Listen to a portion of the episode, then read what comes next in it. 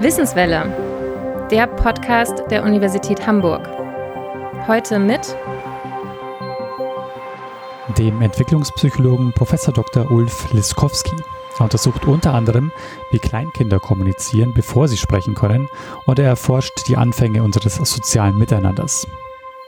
Hallo und herzlich willkommen zur Wissenswelle, dem Podcast der Universität Hamburg.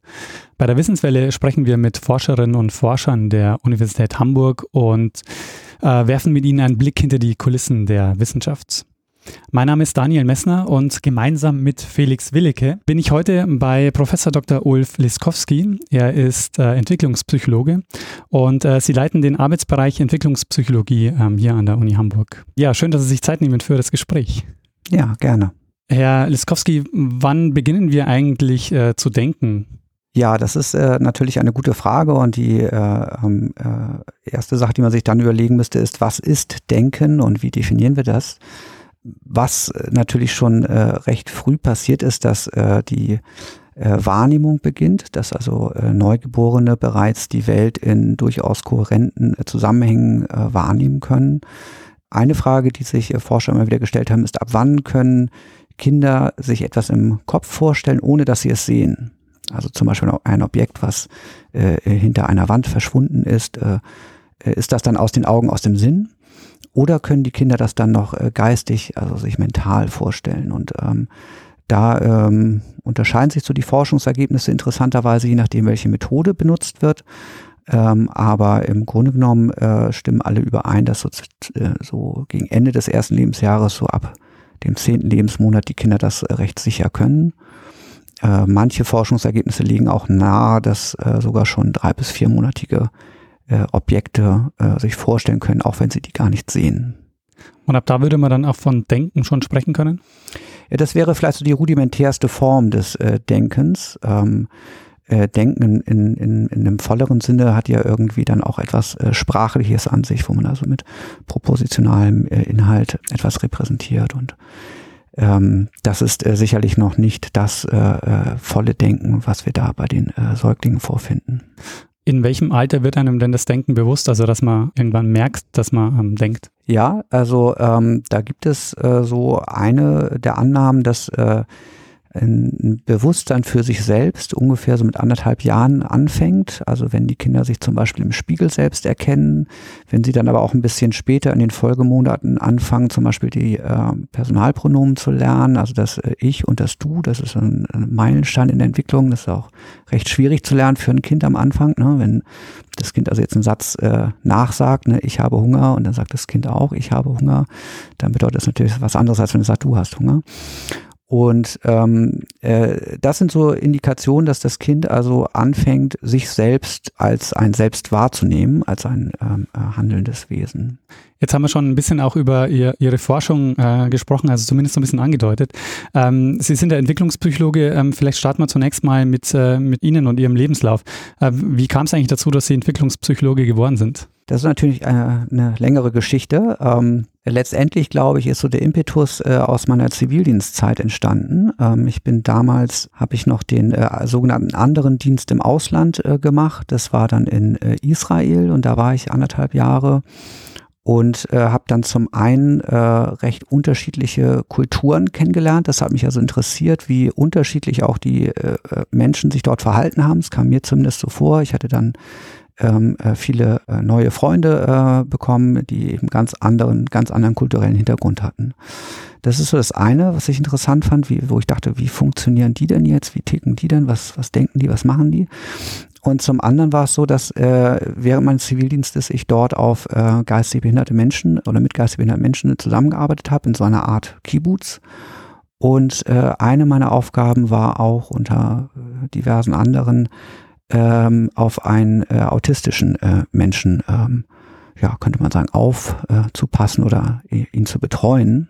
Und ich wusste sehr wenig über äh, äh geistbehinderte Menschen, noch weniger über Autisten. Und äh, zu der Philosophie des Dorfes dort gehörte es auch zu dieser Einrichtung, dass ähm, äh, einem möglichst wenig gesagt wurde, damit man also möglichst wenig äh, vorteilbelastet an diese Sache rangehen sollte. Das ist vielleicht äh, ja heutzutage ein bisschen bedenklich. Ähm, aber ich war relativ uninformiert und habe da sehr viel selbst äh, herausgefunden und mich natürlich irgendwie jeden Tag gefragt, was geht bloß in seinem Kopf vor sich und was, was denkt er sich gerade, äh, warum macht er dieses oder jenes. Und dann äh, dachte ich eine Zeit lang, ich müsste vielleicht äh, Medizin studieren. Und dann wurde mir aber gesagt, da müsste ich dann eigentlich erst einmal alle Knochen kennenlernen und äh, Menschen aufschneiden. Und das äh, hätte mich, ja, wäre ich nicht abgeneigt gewesen, aber das äh, war eigentlich nicht meine Frage. Meine Frage war eben, was ist mit diesem äh, Autisten und auch mit den anderen Ne, Menschen los und wie unterscheiden die sich voneinander und ähm, ja, wie denken die? Und das, das war eigentlich so der Impetus und dann habe ich angefangen, äh, Psychologie zu studieren. Äh, dann habe ich gesehen, dass es in England äh, damals äh, interessante Studienangebote gab. Da gab es schon dieses Bachelor-Master-System, was bei uns dann erst viel später eingeführt wurde. Und ähm, dann habe ich mich entschlossen, dort einen Master zu machen und äh, das habe ich vor allem deswegen gemacht, weil in der Beschreibung des Masters stand es, und das war nur in so einem Halbsatz erwähnt, dass es dort unter anderem auch um Autismus gehen würde. Also das ist eigentlich so der äh, rote Faden gewesen zunächst einmal. Und äh, stellte sich dann raus, dass äh, dieser Master eben in der Entwicklungsneuropsychologie war und dass offenbar die Entwicklungspsychologie irgendwas mit Autismus zu tun haben sollte. Und ähm, das äh, ist natürlich äh, mittlerweile für mich evident, aber damals als Student war das alles für mich neu und ich fand das sehr spannend und ähm, so bin ich dann dazu gekommen und äh, dieser Master in England, das war, äh, das war schon unglaublich interessant äh, und äh, hat mir sehr viel gegeben. Können Sie den Zusammenhang mal erklären? Also was äh, hat Autismus damit zu tun? Ja, also Autismus ist letztendlich definiert als eine äh, tiefgreifende Entwicklungsstörung. Also von Beginn an vollzieht sich die Entwicklung ganz anders als bei anderen Menschen. Bestimmte äh, Fähigkeiten entwickeln sich häufig äh, äh nicht oder bleiben aus. Das ist äh, insbesondere so die ähm, Sprachfähigkeit, in jedem Fall aber so eine Kommunikationsfähigkeit, das äh, Miteinander mit anderen oder auch andere äh, verstehen, das fällt also äh, Personen mit Autismus äh, sehr schwer oder ist äh, fast nicht möglich. Und die Entwicklungspsychologie versucht ja zu verstehen, wie sich diese grundlegenden Fähigkeiten eigentlich entwickeln, wie die entstehen und ich habe ja lustigerweise in meiner Forschung auch nie wieder dieses Thema Autismus, äh, bisher zumindest nicht, äh, ernsthaft äh, aufgreifen können.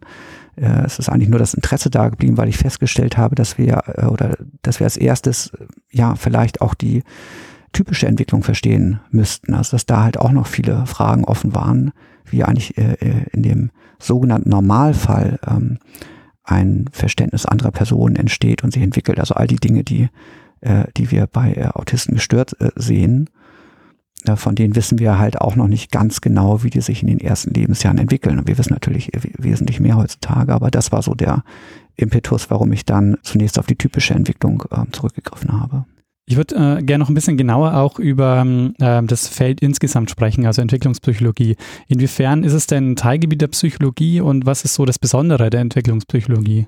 Ja, also die Entwicklungspsychologie ist ähm, eigentlich ein Ansatz in der Psychologie, wenn man so möchte. Also die Entwicklungspsychologie zieht sich durch alle Themen der Psychologie. Ich kann in allen, zu allen Themen der Psychologie, also in der Sozialpsychologie, in der äh, Psychologie der äh, zwischenmenschlichen Unterschiede, in der biologischen Psychologie, in all diesen Bereichen kann ich fragen, wie entwickelt sich das? Woher kommt das? In der Gedächtnisforschung, äh, in allen Bereichen kann ich sagen, okay, woher kommt es? Und äh, die Entwicklungspsychologie ist sozusagen eine, ein Ansatz oder eine Methode, um herauszufinden, was eigentlich äh, die, die Bausteine, wenn man so möchte, der, die grundlegende Bausteine der, ähm, der menschlichen Kognition sind, aus denen dann weitere Funktionen entstehen. Und ähm, äh, von dem her ist also die Entwicklungspsychologie sehr breit aufgestellt und hat aber immer diesen Fokus auf den Prozess der Veränderung und versucht diesen zu erklären.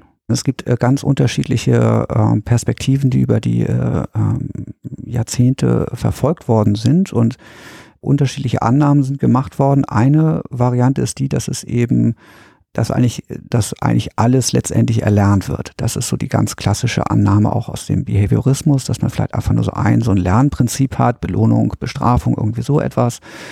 Und auf dem basieren dann äh, alle weiteren Erfahrungen, die man, die man äh, macht. Wir wissen heutzutage, dass das so nicht ist. Es wird nicht alles erlernt, es ist auch schon einiges äh, mitgegeben. Das heißt also, jetzt ist so die Frage, wie, äh, wie viel ist eigentlich schon, wenn man so möchte, äh, angeboren oder in so, einem, also so einer Art Kernwissen vorhanden und das, ähm, die Extremposition auf der anderen Seite wäre eben, dass Nachfolge nach dem Behaviorismus dann äh, Forscher gesagt haben, nein, ähm, im Grunde genommen ist äh, schon fast alles angelegt. Wir haben also ein äh, Grammatikmodul, hat Chomsky vorgeschlagen, was uns äh, ermöglicht, Sprache zu erwerben. Wir haben äh, andere Module, die uns aus der Evolution mitgegeben worden sind. Es ist alles äh, genetisch vorbestimmt. Und ähm, der Mittelweg, der im Grunde genommen äh, äh, gegangen wird und den man so am ehesten vielleicht annehmen äh, sollte, ist dann von, äh, von Piaget und Vygotsky beschrieben worden, die eben vorgeschlagen haben, dass sich ähm, das äh, menschliche Denken in der Entwicklung selbst, dass, dass der Organismus sich das konstruiert, dass einige grundlegende Bausteine angelegt sind und äh, diese dann aber durch aktive Auseinandersetzung mit der Umwelt sich äh, erweitern und zu neuem äh, äh Wissen dann führen. Und das wäre auch der Ansatz, den Sie verfolgen. Ja, davon äh, würde ich äh, als grundlegendes Entwicklungsprinzip ausgehen.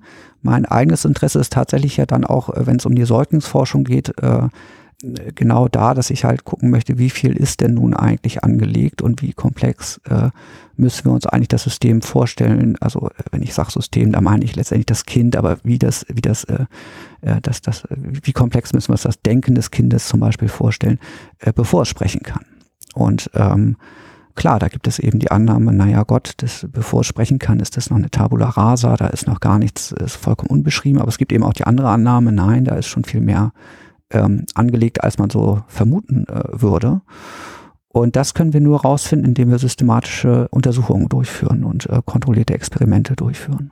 Was ist da konkret Ihr Forschungsinteresse? Naja, also ein äh, äh, großes Interesse, was ich habe, ist herauszufinden, wie das menschliche Miteinander funktioniert, das ähm, sich äh, gegenseitig verstehen und äh, auf was für Grundlagen das beruht. Ne? Und das können wir uns also anschauen, indem wir uns äh, äh, kleine ähm, Kinder angucken, bevor sie sprechen können. Wir können uns das äh, sogar auch äh, äh, im, im Kulturvergleich angucken, dass wir gucken, ist das denn bei, bei allen äh, Kindern in den ersten Lebensjahren genau gleich oder gibt es da äh, Gruppen von Menschen, äh, die, die auf bestimmte Art und Weise zusammenleben an Kulturen, in, in denen das anders als, als in anderen Gruppen. Wir können aber auch sogar Artvergleiche machen und schauen, ob sich da, ob es da eigentlich Unterschiede zwischen zum Beispiel den nächsten Verwandten, den, den Schimpansen und den Menschen gibt.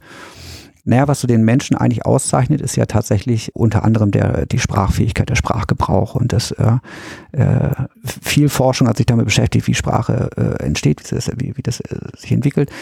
Meine Frage ist zwar verbunden damit, aber leicht anders, weil ich mich eher dafür interessiere, auf was für einer Grundlage Sprache basiert. Und die basiert, die muss auf seiner Grundlage basieren, die es uns ermöglicht, äh, einander zu verstehen, auch schon vorsprachlich. Und das äh, schauen wir uns eben bei den äh, einjährigen Kindern an. Wie kommunizieren die? Wie machen die sich verständlich? Was verstehen sie vom anderen? Eben weil das so eine ganz wichtige Grundlage für Sprache ist und interessanterweise, da kommen wir auch auf den Autismus wieder zurück, scheint das auch schon etwas zu sein, was bei den Autisten fehlt. Also es ist gar nicht, dass nur die Sprache oder die Sprachbenutzung äh, dort anders äh, gelagert ist, sondern auch schon äh, äh vorsprachlich scheinen also sich, sich dort Auffälligkeiten zu zeigen.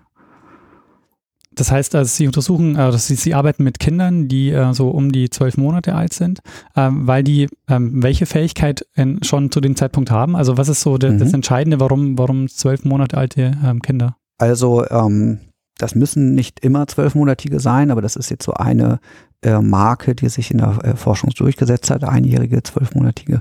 Die zeigen interessante Verhaltensweisen, die jüngere Kinder noch nicht zeigen. Und eine dieser äh, Verhaltensweisen ist, dass sie auf Dinge zeigen mit dem ausgestreckten Arm und dem Zeigefinger zeigen die also auf Dinge. Und nicht nur, weil sie die haben wollen, sondern auch, weil sie manches einfach interessant finden. Ein, ein Hund, der auf der Straße läuft, wird dann halt äh, kommentiert mit äh, dem Zeigen auf diesen Hund. Manchmal kommen dann schon Laute hinzu, äh, manchmal auch so eine Art Protowörter, so wie Wow Wow. Aber bei den jüngeren Kindern, so elf, zehn, elf, zwölf Monate, sind diese Worte noch nicht vorhanden, aber das Zeigen, das Gestische ist schon vorhanden. Und das heißt, die können sich offenbar schon ausdrücken und sie verstehen offenbar auch schon, wenn jemand anderes äh, auf einen Hund zeigt und, und, und äh, folgen diesem Zeigen auch. Und das ist ein interessanter Moment im, im Leben eines so kleinen Kindes, weil dann das Interesse, was das Kind hat, das kann es mit jemand anderem anfangen zu teilen. Es ist also nicht mehr allein mit der Vorstellung über die Welt, sondern es kann jetzt auch von dem, was andere denken, sagen, was sie meinen, was sie äh, sich vorstellen, äh, auch davon profitieren und äh, kann sozusagen jetzt auch den anderen als Informationsquelle anzapfen. Na, und ähm, das fängt tatsächlich schon vorsprachlich an, gestisch. Äh, mit zwölf Monaten kann man es ganz gut an der Zeigegeste sehen. Es gibt auch schon Vorläufer, wir haben jetzt auch Vorläuferstudien gemacht, wo wir uns das einfach mal angucken, wo wir Kinder jeden Monat einladen, ab dem achten Lebensmonat und gucken, äh, welche Fortschritte die machen. Und äh, da gibt es zum Beispiel eben auch eine Geste, wo die Kinder äh, etwas hochhalten, um das in den Aufmerksamkeitsfokus des anderen zu bringen. Das machen die Kinder schon, bevor sie auf Dinge zeigen, die weiter weg sind.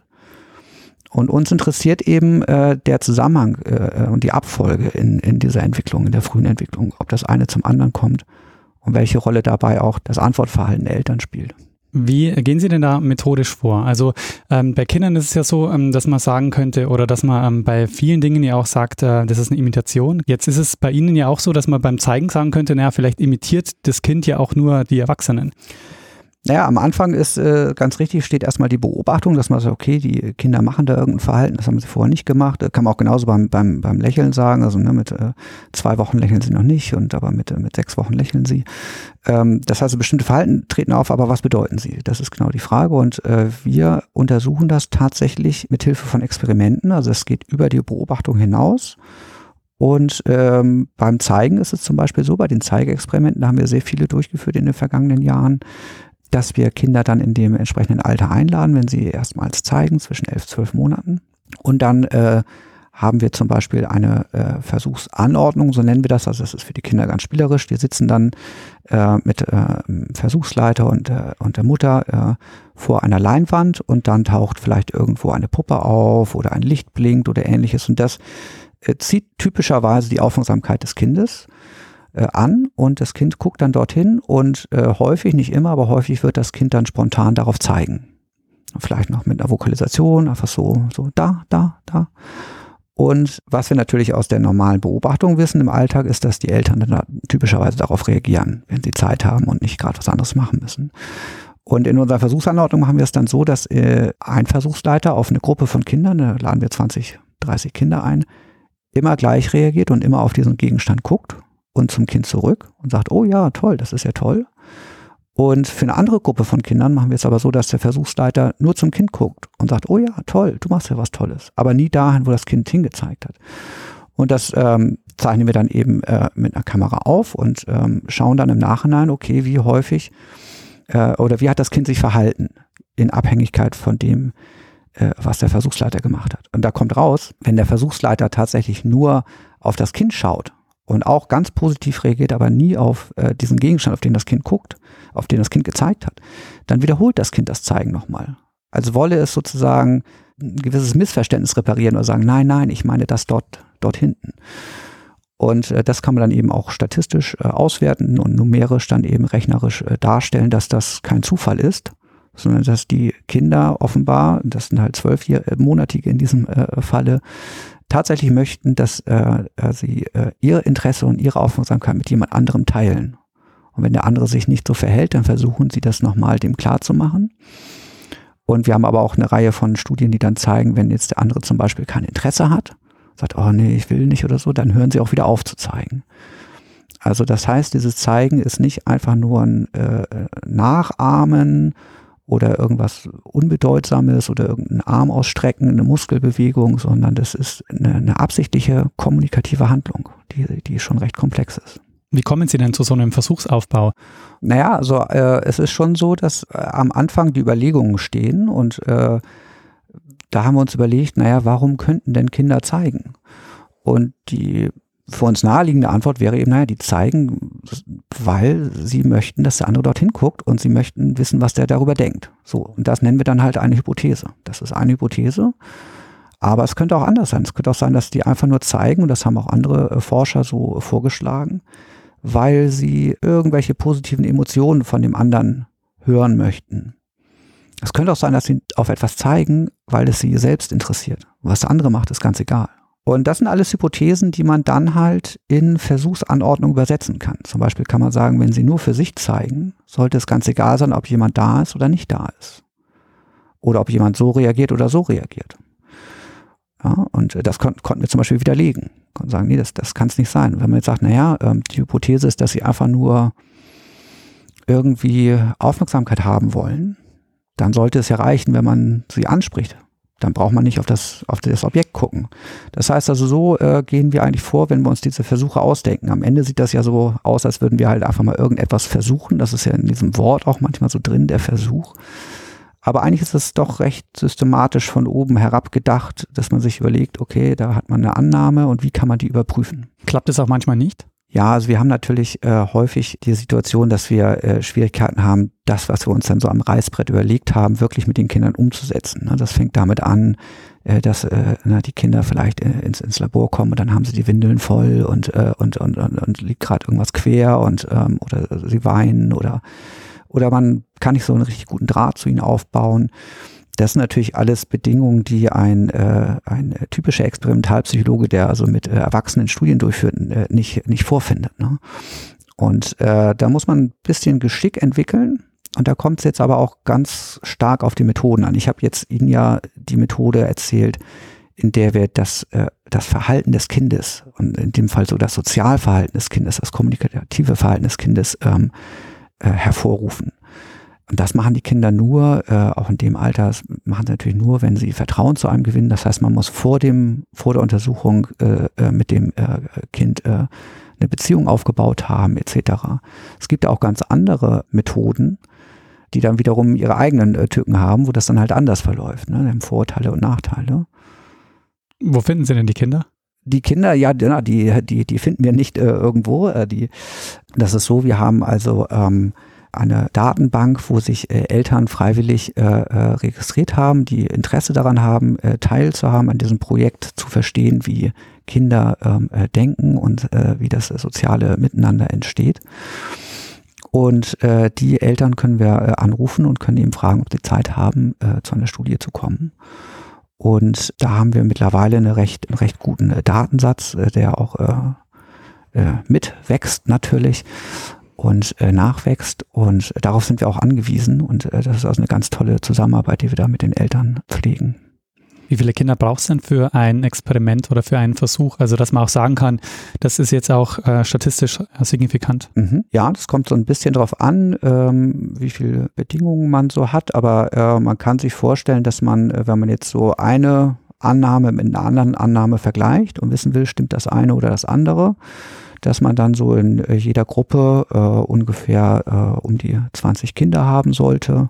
Dann kommt es auch so drauf an, ob man halt mehrmals etwas durchführen kann mit den Kindern. Also ob man dem Kind zum Beispiel vier, fünf, sechs Puppen zeigen kann, auf, das, auf die das Kind zeigt, oder ob das Kind schon nach einer Puppe genug hat.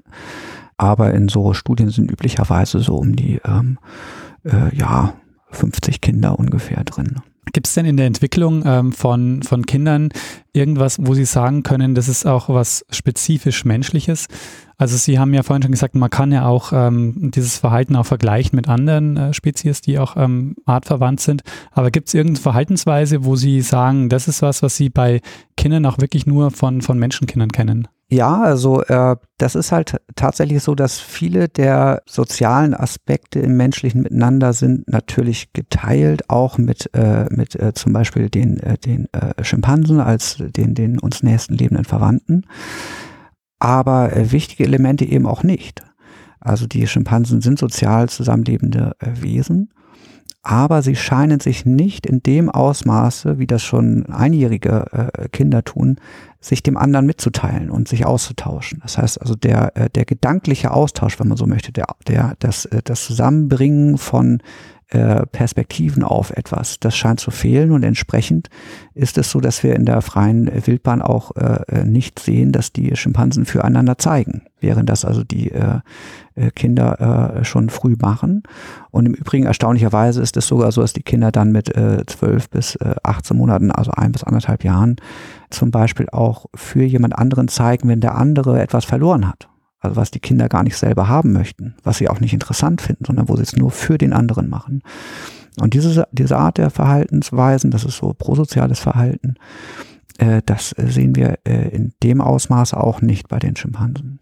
Und darauf baut dann vieles auf in der Entwicklung, das können wir uns ja vorstellen, eben allein schon der Sprachgebrauch, aber auch äh, weitere, äh, weitere soziale Verhaltensweisen, die, die dann so nicht mehr vorzufinden sind. Also bei den Kindern ist das Besondere, bei den Einjährigen, bevor sie sprechen können, dass dieses Zeigeverhalten extrem flexibel benutzt wird um Dinge zu, äh, zu bekommen, um Dinge zu teilen, um Dinge anzubieten, um Informationen zu sammeln, um Informationen zu geben, in allen möglichen ähm, Lebenslagen, wenn man so möchte.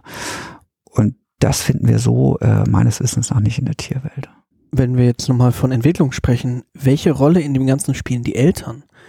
Befördern die das, hemmen die das oder haben die da irgendeinen Einfluss oder passiert das einfach? Ja, das ist, das ist natürlich eine super Frage, wo wir also äh, äh, auch die Antwort suchen. Ähm, das sind im Grunde genommen zwei Aspekte. Das eine ist, bei den Experimenten, die wir durchführen, ist es so, dass wir häufig äh, eine, äh, ein Versuchsleiter oder eine Versuchsleiterin äh, nehmen, die sozusagen ihre Rolle äh, abspielt, weil das dem Experiment so geschuldet ist. Das heißt, die, diese Rolle, das ist wie, wie in einem Theaterstück, die muss sitzen und die muss einstudiert sein und die muss bei jedem Versuchsteilnehmer gleich sein. Und das ist schwierig, äh, da die Eltern auf den Stand zu bringen, weil jeder, jedes Elternteil äh, reagiert leicht anders.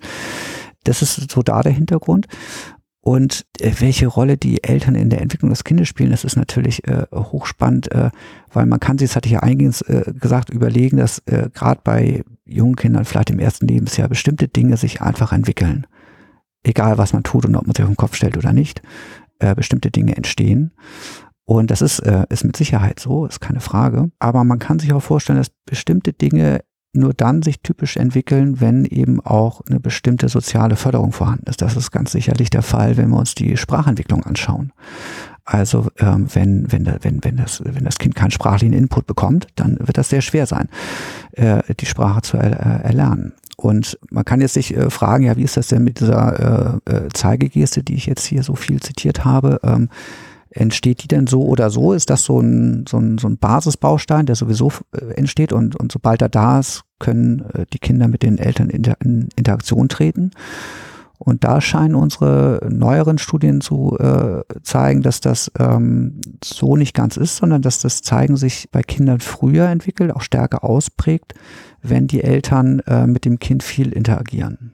Eine Sache zum Beispiel ist die, dass äh, das ist vielleicht auch relativ intuitiv, aber es ist ein wichtiger, äh, also wichtiger Aspekt in der Erklärung, dass äh, Eltern von vier oder fünfmonatigen Kindern viel weniger für diese Kinder zeigen als Eltern von acht oder neunmonatigen. Und da können wir also fragen, warum ist das so? Warum zeigen Eltern plötzlich erst eine Entwicklung des Zeigens bei Eltern? Aber die Antwort ist die, dass das in Abhängigkeit von der Entwicklung des Kindes stattfindet. Das heißt, die Eltern modifizieren ihr Verhalten in Abhängigkeit der Kinder. Also das Kind erzieht die Eltern.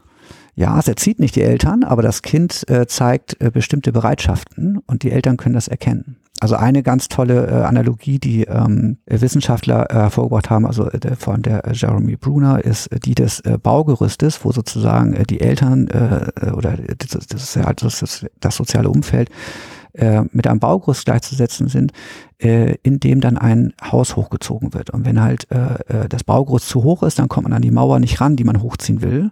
Und wenn das Baugerüst zu tief ist, dann ist die Mauer schon und die Mauer schon zu hoch ist, dann kommt man auch nicht mehr dran. Das heißt, also das Baugerüst muss immer in der gleichen Position von der Mauer, die man hochzieht, entfernt sein und immer ein ganz kleines bisschen höher, aber eben nicht zu hoch. Und äh, das, äh, dieses, dieses Stützen, äh, das machen Eltern vermutlich intuitiv. Da haben wir natürlich auch äh, großen Bedarf äh, an kulturvergleichender Forschung, dass wir gucken wollen, okay, ist das etwas, was Eltern mit einem bestimmten Bildungsstand machen? Ist das etwas, was nur Eltern in, einer bestimmten, in einem bestimmten Kulturkreis machen? Und äh, welchen Einfluss hat das dann auf die Kinder? Und da ist also noch viel Forschungsbedarf. Dazu eine Frage, wie divers ist denn die Grundgesamtheit der Kinder, die Sie untersuchen? Ja, also da sprechen Sie was ganz Wichtiges an. Das ist in gewisser Weise schon ein Problem, nämlich immer dann, wenn man die Aussagen, die man, die man mit der Studie machen kann, verallgemeinern möchte auf die Menschheit per se, weil da müsste man eigentlich halt ein repräsentativeres äh, eine repräsentativere Stichprobe haben. Das wird auch manchmal vergessen bei den Forschern. Ne? Also wir haben natürlich hier jetzt im, ne, im Großstadtbereich äh, Hamburg schon eine ganz gute Durchmischung, aber äh, die, die sich freiwillig melden, sind auch die, die das, also die Eltern, die das dann eben auch interessiert, die vielleicht so einen kleinen Anschluss bekommen haben durch ein Erstanschreiben, was wir halt herumschicken bei der, bei der Geburt. Aber äh, ja, es gehen uns auch Teilnehmer äh, vielleicht sogar systematisch durch die Lappen, die wir lieber auch gerne dabei hätten. Wir haben jetzt kürzlich einmal eine äh, längere, äh, große angelegte Längsschnittstudie gemacht, das heißt also, wo wir Kinder äh, wiederholt einladen. Und äh, weil das in Zusammenarbeit mit unseren ähm, Kooperationspartnern in Istanbul äh, gemacht wurde, die dieselbe Studie in Istanbul gemacht haben, um halt Kulturvergleiche durchzuführen, ähm, haben wir hier uns auch bemüht, äh, zum Beispiel ähm, türkische äh, Immigranten äh, mit in die Stichprobe äh, aufzunehmen. Und äh, das ist uns auch gelungen, allerdings war das wesentlich aufwendiger. Es ist also äh, doch recht schwierig, weil man die über so die normalen Kanäle nicht äh, sofort erreicht. Gibt es zum Kulturvergleich schon Ergebnisse? Also kann man sagen, dass es ähm, vielleicht was ist, was dieses Zeigen, was universelles ist, oder ist es schon was, was auch sehr kulturell geprägt ist? Ja, also man kann eigentlich zwei Sachen sagen. Das eine ist, das haben wir in einer äh, größer angelegten Kulturvergleichsstudie äh, herausgefunden, wo wir auch nach äh, Papua-Neuguinea und nach Indien und überall hingefahren sind und im Grunde genommen denselben Versuchsaufbau mitgenommen haben. Da haben wir herausgefunden, die, äh, die Kinder und die Eltern zeigen alle mit dem Index, Zeigefinger auf diese selben Dinge, egal wo es ist, ob in Mexiko Mexiko oder Indien oder irgendwo. Und ungefähr so plus minus im gleichen Zeitfenster, nämlich so äh, zwischen 10 und 14 Monaten machen das dann alle. Die detailliertere Herangehensweise zeigt jetzt aber auf, dass es so ist, dass die Kinder, deren Eltern viel zeigen am Anfang, auch selber ein bisschen früher anfangen zu zeigen im Durchschnitt, nicht jedes einzelne Kind, als Kinder, bei denen das halt, äh, bei denen die Eltern weniger interagieren. Also es ist eher ein Effekt auf der Ebene der Häufigkeit. Es ist nicht so, dass dieser äh, Meilenstein komplett ausbleibt. Also es ist das, das Zeigen definiert eigentlich schon fast den, den Menschen, so wie auch das, ähm, die Benutzung von Sprache oder das, das zweibeinige Gehen. Ja. Wenn, wenn ich mich erinnere, haben Sie auch ganz am Anfang gesagt, dass dieses Zeigen auch ähm, mit vielleicht auch Grundbedingung ist des, des Sprechenlernens. Also dass es zumindest äh, einen Zusammenhang gibt zwischen Sprechenlernen und dem, dem Zeigen. Ja, genau. Und das liegt daran, dass man äh, bei dem Erwerb der Sprache die Bedeutung der Worte verstehen muss. Und die Bedeutung der Worte, die kann man nicht verstehen, wenn man nicht versteht, was der andere eigentlich beabsichtigt.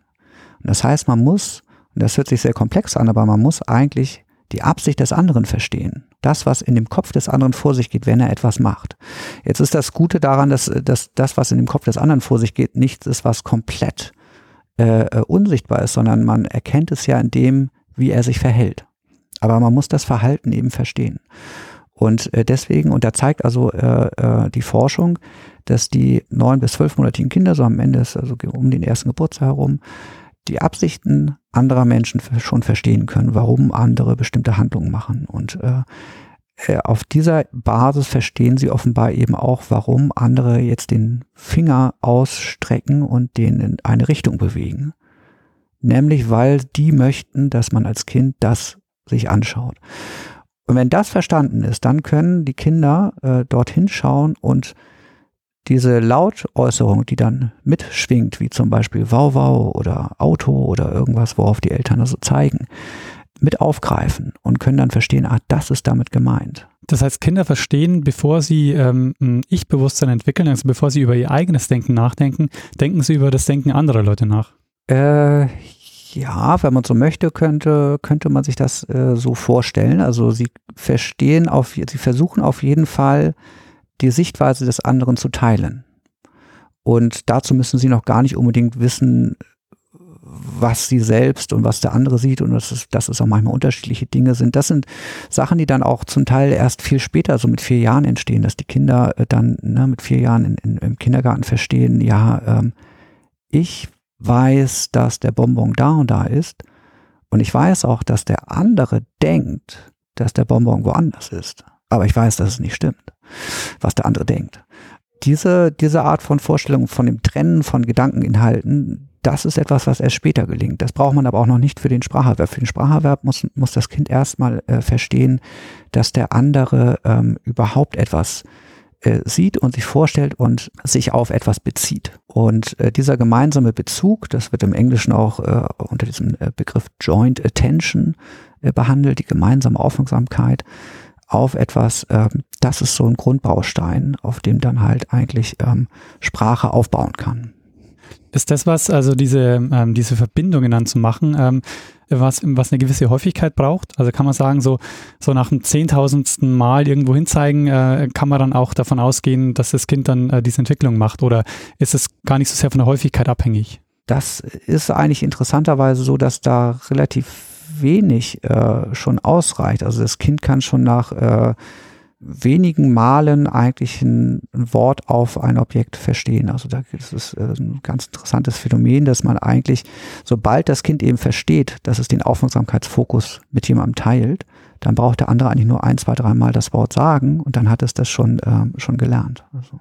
Ist das dann quasi ein Impuls oder ein Wunsch des Kindes nach Zugehörigkeit oder eigener Verständlichmachung und alles, was dann gezeigt wird, ist erlernt. Also das ist ein Stuhl, das ist ein Tisch, das ist ein Auto, das ist diese kulturelle Prägung, die dann folgt. Ja, also äh, in der Tat. Also ich glaube, der ähm, äh, Wunsch, mit dem anderen etwas gemeinsam zu teilen, gemeinsam zu erleben, ist etwas ganz Wichtiges. Äh, und ob wir das jetzt Wunsch nennen oder, oder vielleicht soziale Motivation oder so, ne, das, das, das ist vielleicht äh, auf, dem Level ähm, das Gleiche.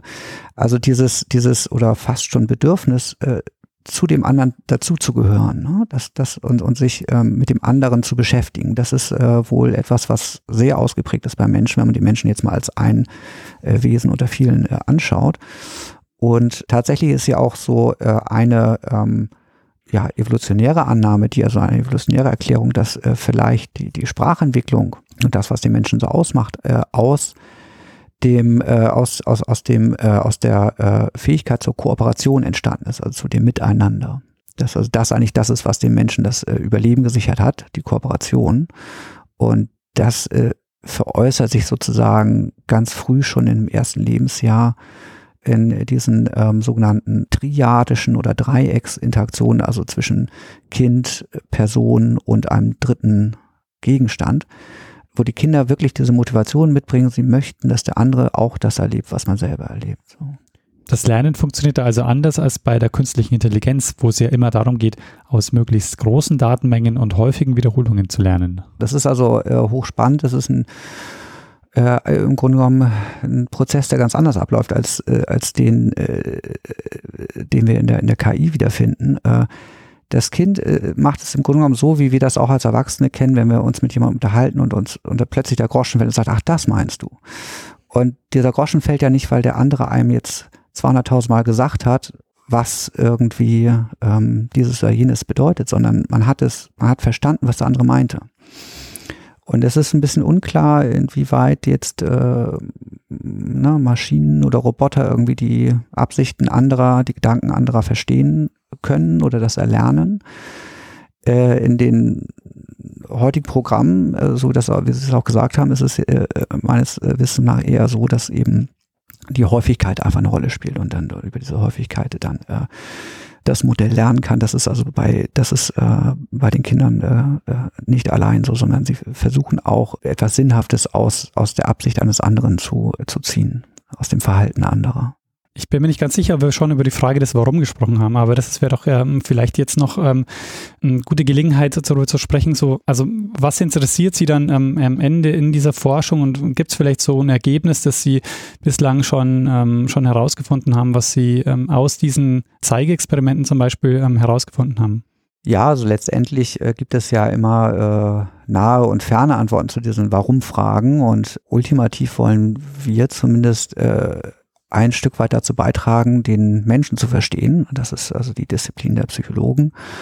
Und ich glaube, wir haben jetzt durch diese Studien verstehen, äh, verstanden, dass, äh, dass dieser, äh, die, diese, diese Fähigkeit, mit jemand anderem etwas äh, zu, zu gemeinsam zu machen und zu erleben, dass das nichts ist, was sich langsam entwickelt über die Vorschulzeit durch viel Erfahrung, sondern dass das eher der Ausgangspunkt ist. Das heißt äh, auch, äh, da haben wir jetzt weniger drüber geredet, aber dass auch so soziales Verhalten, auch prosoziales Verhalten hatte ich kurz angesprochen, also das Helfen, dass die Kinder anderen helfen, indem sie ihnen Gegenstände geben, die die anderen brauchen oder zeigen, dass äh, das Verhaltensweisen sind, die eigentlich eher so ein Startpunkt darstellen und nicht das Ende einer langen Sozialisation sind. Und das sagt uns schon so einiges über das Wesen des Menschen, äh, denke ich.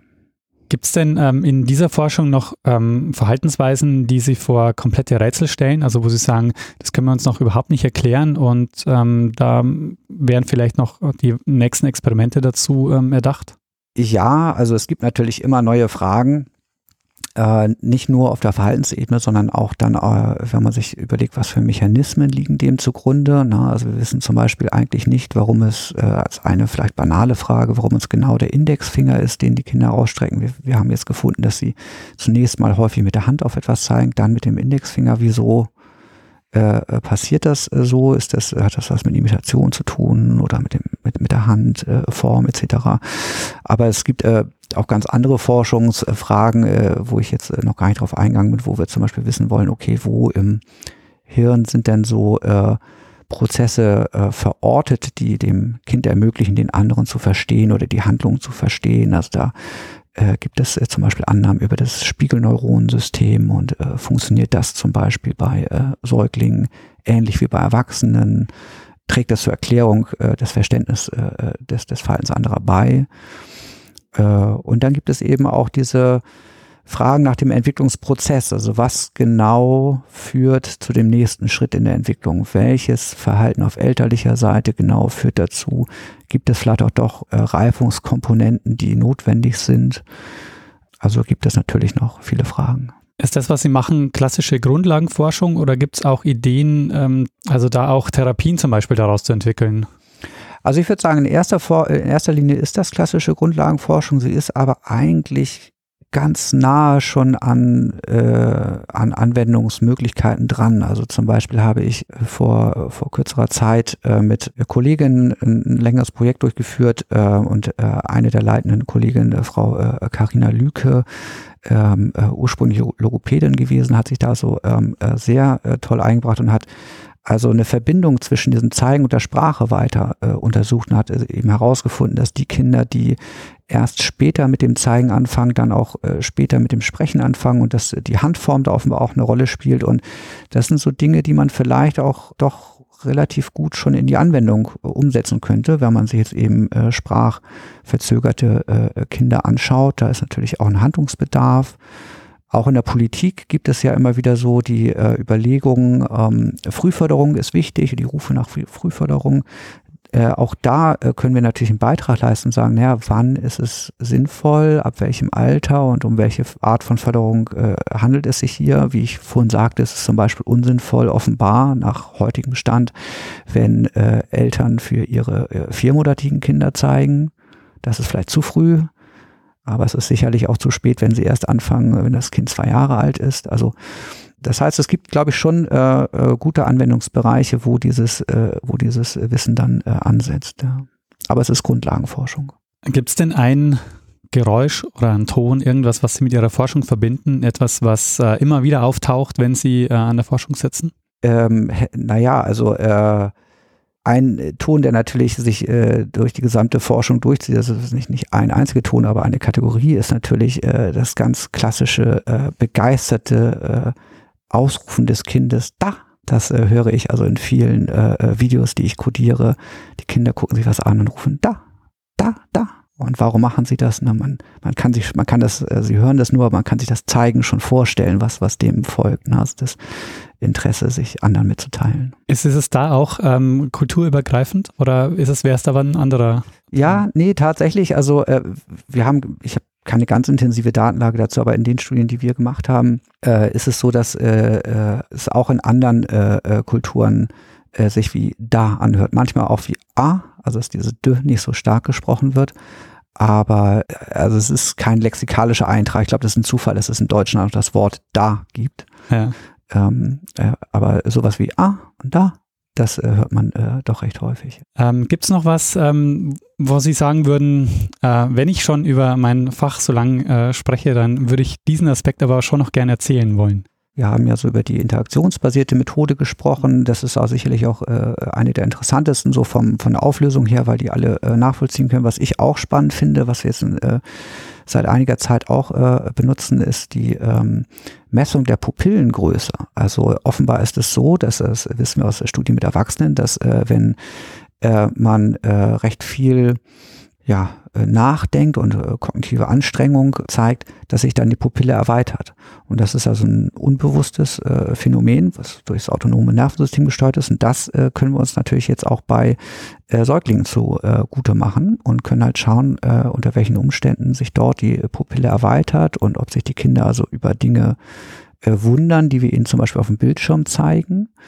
Äh, und das lässt eben Rückschlüsse darauf zu, ähm, auch eingehen nochmal auf die, die Frage, die wir hatten, ähm, wie viel ist schon so angelegt, ne? wie viele Erwartungen zum Beispiel haben Kinder schon, kognitive Erwartungen und äh, kann man das vielleicht äh, daran, äh, äh darin nachweisen, dass äh, äh, sich die Pupille dann erweitert, wenn, wenn sie sich wundern. Das sind natürlich äh, im Durchmesser jetzt äh, ist das nichts, was man äh, zu Hause erkennen kann am Kind, wenn man dem tief in die Augen äh, guckt. Das kann nur so ein sogenannter äh, Eye-Tracker, also ein, äh, ein, ein Blickbewegungsmesser äh, erkennen. Das äh, be, äh, bewegt sich natürlich so im Millimeterbereich dann. Und ähm, haben, haben Sie das schon angewendet? Ja, wir haben das schon in, in unterschiedlichen Studien mal angewendet, haben auch ge geschaut, ob Kinder zum Beispiel, wenn, äh, wenn sie äh, auf dem Bildschirm, auf dem das sind Bildschirmvideos, die wir dann auch selber herstellen, äh, wenn, wenn die Kinder dort sehen, dass, äh, dass jemand auf äh, etwas zeigt, äh, was, was hinter einer Tür ist, hinter so einer kleinen Klappe, und die Klappe dann aufgeht und da ist aber gar nichts, dann haben die, dann wundern die sich mehr, als wenn da keiner vorher gezeigt hat und die Klappe einfach aufgeht und dann da nichts ist. Also das äh, äh, äh, scheint uns so zu sagen, dass also wir, wir interpretieren das so, dass die Kinder eigentlich, wenn jemand auf etwas zeigt, was verdeckt ist, dass sie, dass die Kinder dann schon erwarten, dass da ein Objekt sein sollte. Und mehr Wundern heißt dann mehr Pupillenerweiterung. Genau. Das finden wir interessanterweise eben bei zwölfmonatigen das haben wir jetzt mit äh, kürzlich in, in einer äh, Doktorarbeit mit meiner äh, damaligen Doktorandin äh, Dr. Wiebke Petzold herausgefunden. Das finden wir bei zwölfmonatigen, aber eben nicht bei achtmonatigen. Das heißt also, wir können schon einschränken, in welchem Entwicklungsfenster diese, diese Erwartungen entstehen. Das Interessante ist jetzt halt äh, der Begriff dieser der, der kognitiven Anstrengung, wenn man so möchte. Das Kind äh, sieht offenbar mit acht Monaten noch keinen großen Widerspruch darin, wenn jemand auf etwas zeigt und dann ist da aber gar nichts während das Kind mit zwölf Monaten das eben macht. Also es scheint eine, eine kognitive Veränderung da zu sein, die wir finden. Äh, all das untersuchen Sie, das haben wir jetzt noch nicht besprochen, äh, wahrscheinlich in dem Forschungszentrum für kognitive und kulturelle Entwicklung, äh, das Sie leiten. Vielleicht können Sie da noch ein, zwei Worte zu sagen, also was das für ein Forschungszentrum ist und vielleicht noch so ein bisschen allgemein ähm, erklären, was Sie da tun. Ja, also an dem äh, Forschungszentrum für kognitive und kulturelle Entwicklung oder kurz an dem COCU, wie wir es äh, liebevoll nennen, da führen wir eben unsere Studien durch. Und äh, das besteht letztendlich zunächst einmal eben aus so einem äh, Empfangsraum, wo wir die Eltern willkommen heißen und dann eben unseren Studienräumen, wo wir mit den Kindern diese Untersuchung durchführen, wo wir eben dann auch äh, die äh, entsprechenden, das entsprechende Equipment haben, also äh, die, die äh, äh Digitalkameras, die dann halt äh, das, das äh, ähm, äh, Netzwerkkameras, die das aufzeichnen und äh, dann äh, Eye-Tracking-Geräte und EEG-Geräte etc. Und was wir natürlich auch machen, ist, dass wir jetzt nicht nur äh, Säuglinge und zwölfmonatig untersuchen. Wir haben auch äh, Studien äh, zu anderen Themen mit Vorschulkindern, Dreijährige, Vierjährige, ähm, auch Sechsjährige. Ähm, das heißt, es ist recht weit gefächert. Und ähm, wir untersuchen dort eben äh, eine ganze Bandbreite von, von Fragestellungen, die alle letztendlich immer auf das soziale Miteinander und das soziale Verstehen anderer äh, abzielen. Und dann haben wir eben auch noch eine Reihe interessanter Zusammenarbeiten, zum Beispiel eben auch, äh, um Kulturvergleiche durchzuführen, in diesem Falle äh, vom äh, Bundesministerium Ministerium für Forschung und Bildung gefördert, äh, mit der Türkei in Istanbul. Und das sind so die, äh, das ist so die, das KOKO ist sozusagen die Anlaufstelle, wo wir dann halt eben die Studien durchführen. Dann würde ich sagen, ähm, vielen Dank fürs Mitmachen, äh, dass Sie uns ähm, so ausführlich von Ihrer Forschung und von der Entwicklungspsychologie erzählt haben. Gerne. Auch von mir vielen Dank.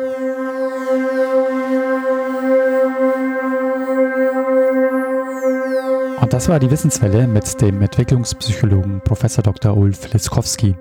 Wenn Sie Feedback haben, freuen wir uns auf Ihre Nachricht an die E-Mail-Adresse social-media.uni-hamburg.de. Dann sage ich danke fürs Zuhören und bis zum nächsten Mal.